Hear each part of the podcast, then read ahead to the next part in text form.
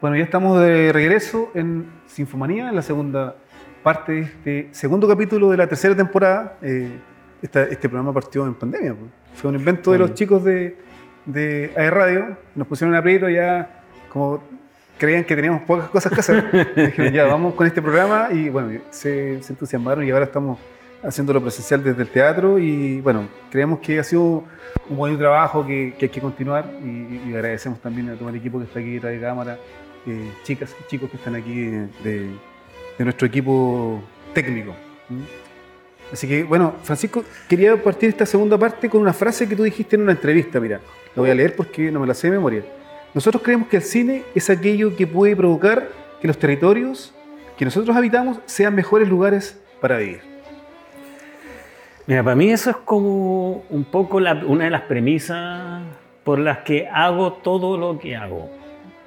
Si, si algo le pudiese que, mi hija recordara de mí sería, sería algo como, como eso. eh. Creo yo que, que las cosas, todas las cosas que nosotros hacemos eh, eh, debiesen aportar a, la sociedad que habitamos, que habitamos. Pero cuando hablamos de, las películas, que es lo que yo hago como oficio, creo que las películas deben aportar y deben, deben aportar al cambio de los territorios que habitamos para que sean mejores lugares para convivir, que permitan que convivamos mejor. Y creo en el cine, creo que, que el cine hace eso. ¿Cómo, eh, cómo vivieron ustedes este, este último, eh, estos últimos años eh, cuando la pandemia afectó al mundo? Y, y por suerte, por suerte eh, Bio Bio Cine también tuvo que adaptarse a, a este formato que, que aprendimos todos en el fondo, que fue online. Eh, el festival se, se mantuvo, se, se realizó igual. Eh, Sí, mira, lo- los dos años de pandemia, el primer año de pandemia fue raro porque nosotros partíamos el festival en junio, claro. estábamos grabando en Alto Biobío el día que se desata la pandemia. Marzo, Marzo, sí. Entonces nosotros grabando en Alto Biobío sin, se- sin señal, entonces no teníamos idea de nada. Y de repente cuando empiezas a bajar a los lugares que hay señal y empiezan los celulares, pi, pi, pi, pi, y hay una pandemia, eh, eh, cerraron las fronteras, como no entendiendo nada. Y, y no sabiendo, y nosotros preparando un festival presencial pensando en que... se venía en dos meses más. Sí, que se venían dos veces más y que esto iba a durar un mes. Claro. Eh, no resultó. y lo que hicimos fue crear, dijimos, hagamos algo. Todo el mundo está en un colapso y hicimos una, una versión, la octava versión del festival, y lo titulamos como Cine para Resistir. Claro. Eh, el cine de, de- de la resistencia. Como el cine es un espacio para, para que te, te guarde, que, que- don- don- donde poder estar ahí. Es que se, for- se transformó en eso, o sea, todo el mundo empezó a ver películas. Eh, me acuerdo, Onda Media empezó, eh, abrió ese espacio y empezó a subir sus visualizaciones, ni hablar de toda la, todos los streaming ya eh, comerciales. Eh, y nosotros hicimos una sección de cine para resistir y buscamos películas que lo que, que lo que representaran fuera eso. Películas que hablaran de resistencia. Y, y esa fue nuestra, nuestra versión del año 2019. Y cuando llega el 2020, eh, era lo mismo y ahí ya estábamos más preparados. Y, lo que hicimos fue armar un festival online, tal cual como si fuera el festival, con charlas, conversatorios. Eh, teníamos 102 películas para ver durante eh, 12 días. Y en la oficina teníamos ahí nuestro centro de trabajo y desde la productora eh, hacíamos lo- los streaming con, con- con otra gente y las conversaciones. Y, y fue, fue bacán porque hubo 20.000 personas que vieron películas en la, Wow. en, en la plataforma. Sí. Mira, tremendo.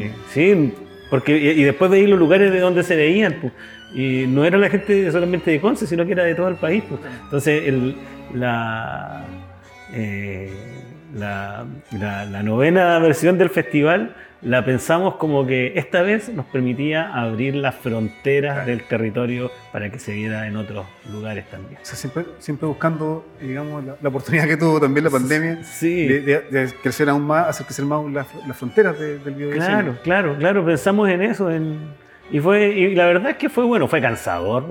Todo el mundo pensaba, pensábamos nosotros que hacer el festival online iba a ser más tranquilo, pero al final era mucho más trabajo. Sí. Bueno, eh, Francisco, ya hemos, creo que ya te hemos preguntado de todo sobre el festival. Esperamos que sea una gran jornada esta y que, por supuesto, que no tengamos aforos limitados ni nada de eso, porque me imagino que ya en, julio vamos a estar con, con aforo 100%. Estamos, estamos pasando por una pequeña fase eh, de, transición. pero ya en julio debería estar todo sin problema y tener este, este teatro lleno con, con, eh, los asistentes que van a ir a, disfrutar de las películas que, que, se van a exhibir acá. Eh, quiero llevarte ahora un poco al trabajo tuyo como realizador audiovisual. Eh, ya nos contabas un poco de tu, de tu, primera, de tu primer trabajo con un bueno. Quiero que nos cuentes acerca de ello, cómo fue este proceso, cómo, cómo, cómo también eh, se va concadenando eh, con sus tu siguientes trabajos. Mm. Ya vamos contando también que tenemos una película tuya para el lunes cinematográfico del próximo lunes. Para el próximo lunes, claro. El, eh, mira, mi, mi, trabajo audiovisual, mi primer trabajo es, del año 2006. El año 2006 hago un trabajo que se llama eh, Web Willy Wen, que Perdón, quise decir tu primer largometraje. sí, mi primer Pero este, esta película era un largometraje documental, el que hice en 2006. Yo estaba saliendo de la escuela y quería hacer un proyecto que de alguna forma marcara mi camino y me ayudara a buscar las raíces. la búsqueda clásica que tiene eh, todo y toda estudiante. Y esta película eh, fue mi tesis. Eh, fue, se transformó en un largometraje de 75 minutos, documental, eh, y quedó en muchos festivales. Y yo dije, oh, es una película que le gustó a la gente. Fue muy buena porque como era mi tesis, mis profes me pusieron un 4, así que me, rajaron. La película mala que había hecho. Y después empecé a, a, postular a festivales y en los festivales quedaba y la película gustaba en todas partes. Así dije, a lo mejor debería intentar dedicarme a esto. Empecé a trabajar empecé a hacer películas y hice varias otras cosas hasta que llegué a, Alto Bio Bio a trabajar, donde sentí que era el lugar donde tenía que estar. ¿Llegaste a hacer una película, a, hacer imágenes o, llegaste por otro motivo? Oh, llegamos con el equipo base que tenía la productora y nos fuimos a recorrer el Ramón incluido, ¿no? con, Ramón, Ávila incluido, Ramón productor de las películas y Habíamos partido recién el festival y empezamos y nos fuimos a la cordillera y nos perdimos en la montaña. Estuvimos cinco días perdidos en la montaña. Y, ese perdernos en la montaña, eh, pasamos varias cosas. Pues, y, es, todo eso que pasamos se transformó en un guion. Ese guion que se llama Walmapu Kimun, la película, filmamos esa película. Y filmando esa película, yo conocí una familia que abrió como un poco mi comprensión hacia, hacia eh, el qué quería contar. La familia Manquepi, ¿no? Sí, conocer la familia Manquepi. Y, el, qué quería, y el quería contar. Y yo quería contar, decía, si, si tengo una hija, ¿qué me gustaría que mi hija supiera? Y esas son las películas que me gustaría hacer. Y, escribí con un bueno, la película la filmamos y contaba la historia de un niño que se perdía en el Alto Biobío se encontraba con el zorro, con el león, se encontraba con diferentes animales en, el bosque, pero que para él son gente y hablan su idioma. Hicimos la película en Mapudungun, que fue el primer reto así duro. Y, hicimos una, y esa película se transformó de alguna forma en la llave que abrió las puertas de todo. O sea, el festival se lo debemos Con un Bueno. Y y esa película, eh, primero, abrió una amistad con la familia Manchetti, con los que trabajamos hasta ahora. Y, pero, particularmente con el, con el chico protagonista, ¿no? Sí, Pedrito, Pedrito Manchetti tenía ocho años cuando filmamos con un. Trabajamos con un niño en Mapungún, en medio de la montaña, perdidos. Eh, y fue una experiencia para el equipo de esas maravillosas donde llueve, donde nos enterrábamos en la nieve, nos quedábamos metidos en el agua y sentíamos que la naturaleza nos cobraba el plano. Pero ahí estaba el plano, el plano dolía, dolía, dolía, dolía, dolía. el plano. Eh, Y hicimos una película que, que, hasta el día de hoy se ve mucho, que nos siguen pidiendo y, y con Pedrito seguimos esta relación. Eh, y yo comencé a escribir una historia con Pedro hace ya varios años atrás. Pedro hoy día tiene 20. 22 tiene Pedro. 22. Pedro tiene 22, ese tiempo tenía 8. Y yo escribí una historia que se llama Amucan. Y, y, esa historia se comenzó a escribir y a medida que el Pedro crecía, yo iba haciendo cambios en el guion. Yo creo que el, el cine es vivencial uh -huh. y, y, creo en ese cine que se, va, se construye desde las personas, porque ellos no son actores. Claro. Además no son actores, entonces es una ficción que puede ser contada desde la realidad de estas personas y desde la verdad. Eh, y entre medio hicimos otras cosas, pero seguimos esta amistad. Pero, pero cuéntanos un poquitito de, de, la, de, la, de la, película, con un bueno, porque también está enlazada con eh. Sí. Cuéntanos para que podamos entender ambas, ambas películas, porque además Amucan es la película que vamos a ver este lunes, en el, los lunes cinematográficos, en la que estamos, bueno, con, con, con una asociatividad con el festival, vamos a tener durante los cuatro lunes de junio uh -huh. películas chilenas, documentales y películas chilenas, eh, gracias a, a, la gestión eh, realizada por ustedes, ¿no? Y, y, me gustaría que nos contaras un poco cuál es, la, cuál es el, el, el, el lazo que une a estas dos producciones. Eh, cuando, cuando partí haciendo estas películas, decidí de alguna forma hacer una tetralogía de películas. No una, una trilogía, una tetralogía, porque la tetralogía es el número base del conocimiento mapuche. Eh, y, y, con un bueno, un, con un bueno cuenta habla de eh, el deber ser. Eh, habla del deber ser. Es un, un niño que, que, intenta conocer el mundo, pero desde la naturaleza y entender las reglas de la vida de la naturaleza. Y, esta y después nace eh, del deber ser, yo me cuestionaba el querer ser, porque en, la, en una cultura originaria, un poco romántico también decir, yo tengo que hacer las cosas así porque así están dichas y no puedo cambiar mi futuro porque mi futuro es este, vivir en este lugar y hacer estas cosas. Pero también nosotros muchas veces renunciamos a esas herencias o no nos acomodan esas herencias. Las, las armaduras grandes y, y, viejas quizás de los abuelos ya no nos quedan buenas a nosotros. Eh, hay otra forma. Entonces mi cuestionamiento era sobre el, el poder ser o sea, perdón, eh, el querer ser. Y en ese, en ese querer ser eh, nace, nace una segunda, un segundo viaje que es Amucan, que significa viajar. Y, y esta película eh, trata de contar el cuestionamiento o qué haces tú frente a las cosas que te dicen que tienes que hacer, pero en realidad tú no te sientes tan cómodo tú no sientes que, que, es lo que debas hacer. Obedecer, no el obedecer por obedecer, sino el tratar de buscar tus propios caminos. Entonces, es una película que cuenta eh, al revés de la otra, que está dentro del mundo del, del Gualmapu y suceden todas las cosas en esta realidad, que todo es cierto. Eh, un poco, si pudiésemos hablarlo de, como de la literatura, sería como lo real imaginario claro. o, o, lo real maravilloso. Eh, le damos mucho valor a eso cuando en la cultura mapuche también ocurre así y es así, y, y son cosas que son ciertas. Entonces, en, en, este mundo donde, donde ocurre Amucan es distinto que es un viaje como el río. Parte la película donde nace el, río, el río, nace el río, río. Y un poco el viaje del río y las cosas que va pasando. Es una película que plantea cómo los caminos de las personas se ven truncados. Eh, hay una represa que detiene el camino eh, hecho ancestralmente. O sea, el hombre detiene el camino ancestral para que tú tengas que tomar otro camino. Oye, dentro de, de los que hemos visto las, las, las, películas, yo no quiero hacer un spoiler para los que no lo han visto, pero eh, para quienes hemos estado en Alto Biobío y conocemos eh, el territorio, eh, uno puede apreciar de que lo, quienes, ustedes, quienes realizaron esta producción, están completamente enamorados de la zona porque podemos ver allí cómo se vive en Alto Biobío, cómo, cómo, cómo es la, la, vida de una familia eh, pehuenche, en este caso, ¿no?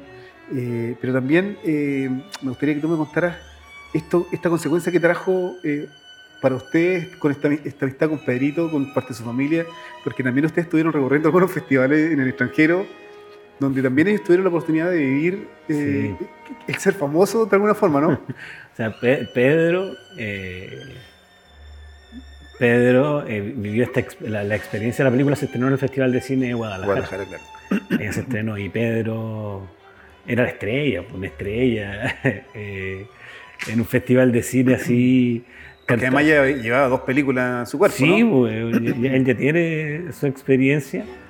Eh, él, él, él, entiende lo que, lo que está haciendo y cómo, cómo su vida se, se está construyendo eh, también a través de eso. Él tiene un, un, hijo y su hijo se llama Kun, que es el mismo nombre que él tenía en, La, en, en, en Conungüeno. Sí. En Conungüeno se llama Kun. Eh, Akun, del cual además yo soy el, el padrino. Ah. Somos compadres. Somos compadres. Y, y, y, luego, cuando exhibimos en Chile, estrenamos en Sanfic, en la competencia fue todo, logramos que fuera toda la familia. Fueron a Santiago, a, sí, a, Santiago. A, a, la sala, ¿no? Sí, y no habían la Lucre, la mamá, la Nati, el Jorge, que son la, los, papás, los padres y la hermana chica, no habían entrado nunca a una sala de cine. Claro. Y nunca, y, y, y, dos de ellos no habían ido nunca a Santiago. Eh, cuando terminó la película, eh, ellos me dijeron, no, eh, ahora somos para siempre. Claro. Ahora somos para siempre. Cosas que a veces uno no, no las piensa tanto, pero ellos desde, las, desde su simpleza y desde lo que vieron ahí, nunca más nos vamos a acabar. Claro.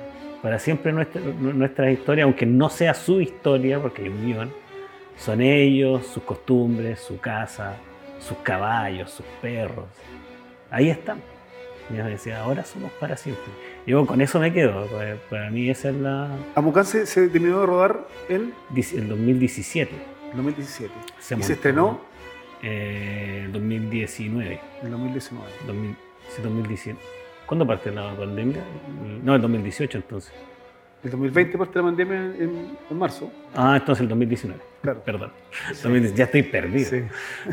2019 se estrena y claro, el 2019 tuvo su paso por festivales y fue bien bonito porque el festival que iba ganaba un premio.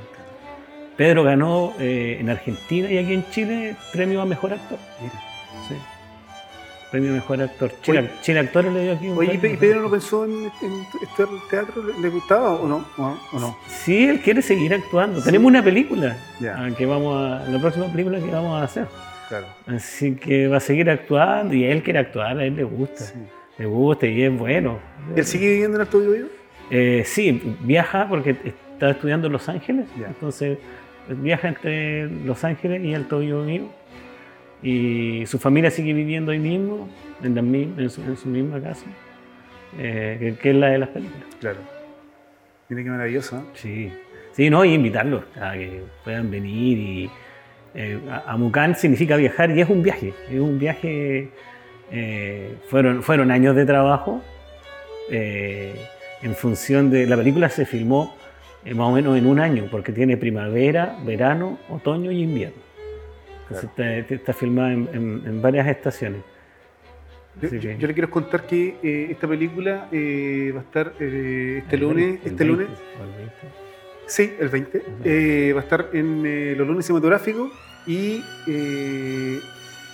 los tickets los pueden adquirir tanto en corcuec.cl como también en la boletería del teatro y por supuesto también van a poder ver las diferentes películas que están siendo parte de este, de este mes de junio. Mm de los lunes cinematográficos con películas chilenas, eh, películas hechas por realizadores eh, como Francisco Toro, quien ha dedicado eh, gran parte de su, de su día de, como realizador al trabajo con, de los pueblos originarios.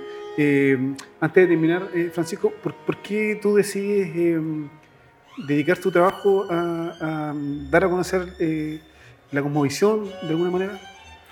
Fue porque cuando me encontré con esa conmovisión me di cuenta que ahí estaban mis raíces, uh -huh. que ahí estaba, ahí estaba mi lugar, que, que con eso yo me identificaba.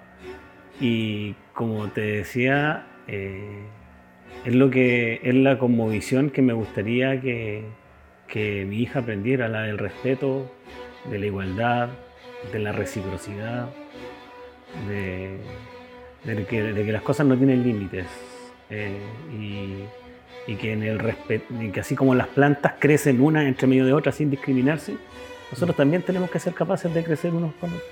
Y antes de finalizar esta, esta conversación, Francisco, que por cierto te agradecemos un montón, sabemos que estás un poquito eh, enfermo, pero eh, te diste el, el momento de venir a, acá al teatro a conversar con Sinfomanía. Eh, para terminar, cuéntanos brevemente eh, el significado de la iconografía del festival, que es el trapeñi, ¿no? Tú ya nos has contado anteriormente en otra, en otra conversación esta, esta linda historia. Eh, bueno, aquí, eh, asimismo en, en- en estas películas nosotros conocimos desde un relato eh, la historia del trapeñi, que es el símbolo del festival, el espíritu del festival, y que es el, el puma que vive bajo las araucarias y en los cerros ancestrales, eh, conocedor y eterno de todo lo que ocurre, habla el idioma de la gente y, y tiene es poseedor de toda la sabiduría. Entonces, eh, y cuando se encuentra contigo, después de contarte un secreto y entregarte la sabiduría, te hace un rasguño para dejarte una marca. Wow. Y, y el festival para nosotros es eso, un encuentro con el trapeñi que te deje una marca para siempre. Oye, Pancho, ¿van a ver poleras con, con el icono? Sí, sí, sí, con el, ahí con el trapeñi. Bien. Nos vamos a apuntar con una polera para el, festival de la Mocora. Bueno, oye, Francisco, muchas gracias por estar con nosotros hoy día eh, en Sinfomanía. Este es el segundo programa de esta tercera temporada. Nosotros eh, nos despedimos ya eh, junto a Francisco Toro y le deseamos, por por supuesto, toda, toda la suerte en este, eh, esta décima versión del Festival de Video y Cine. Vale, muchas gracias, muchas gracias por el espacio. Siempre los espacios de conversación son necesarios. El compartir la palabra es esencial y, más ahora que nos podemos encontrar. Así que muchas gracias y lo esperamos todos del 18 al eh, 24, 23 de, de julio en Bio Bio Cine 10. Vamos y volvemos.